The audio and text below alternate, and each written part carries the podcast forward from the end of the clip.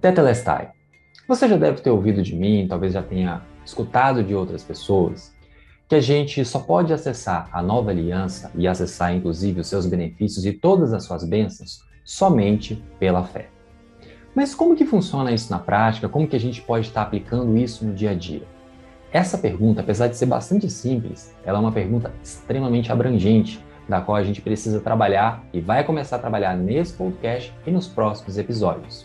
E para você começar a entender isso um pouco mais, eu te convido a estar tá escutando o podcast do Tetelestai Financeiro. Financeira.